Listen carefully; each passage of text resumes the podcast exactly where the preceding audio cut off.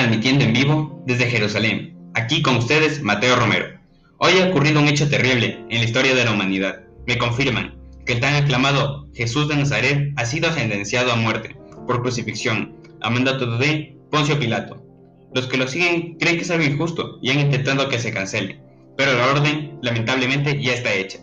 En estos momentos lo están torturando a Jesús de varias maneras, se están burlando de él, lo están azotando, escupiéndole, abofeteándolo y dándole su cruz para que lo lleve al lugar donde va a morir.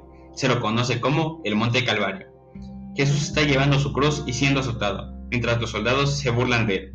Después de un largo camino, ya ha llegado al lugar y todos estamos presenciando un hecho muy doloroso. Jesús ha sido crucificado y atravesado por una lanza. Las mujeres lloran y los que lo seguían también. Jesús de Nazaret ha muerto, Después de esto, ha habido unas horas de oscuridad en pleno día. Con el hecho, muchas personas están en desacuerdo y en contra de lo que le han hecho a Jesús y dicen que ha sido algo muy injusto. También se está comentando que uno de los suyos la ha traicionado y se ha suicidado porque no podía con la culpa. Pero eso irá en nuestro siguiente reportaje. En estos momentos nos retiramos del lugar de los hechos. Hasta pronto, les seguiremos informando de lo que pase. Les informó Mateo Romero.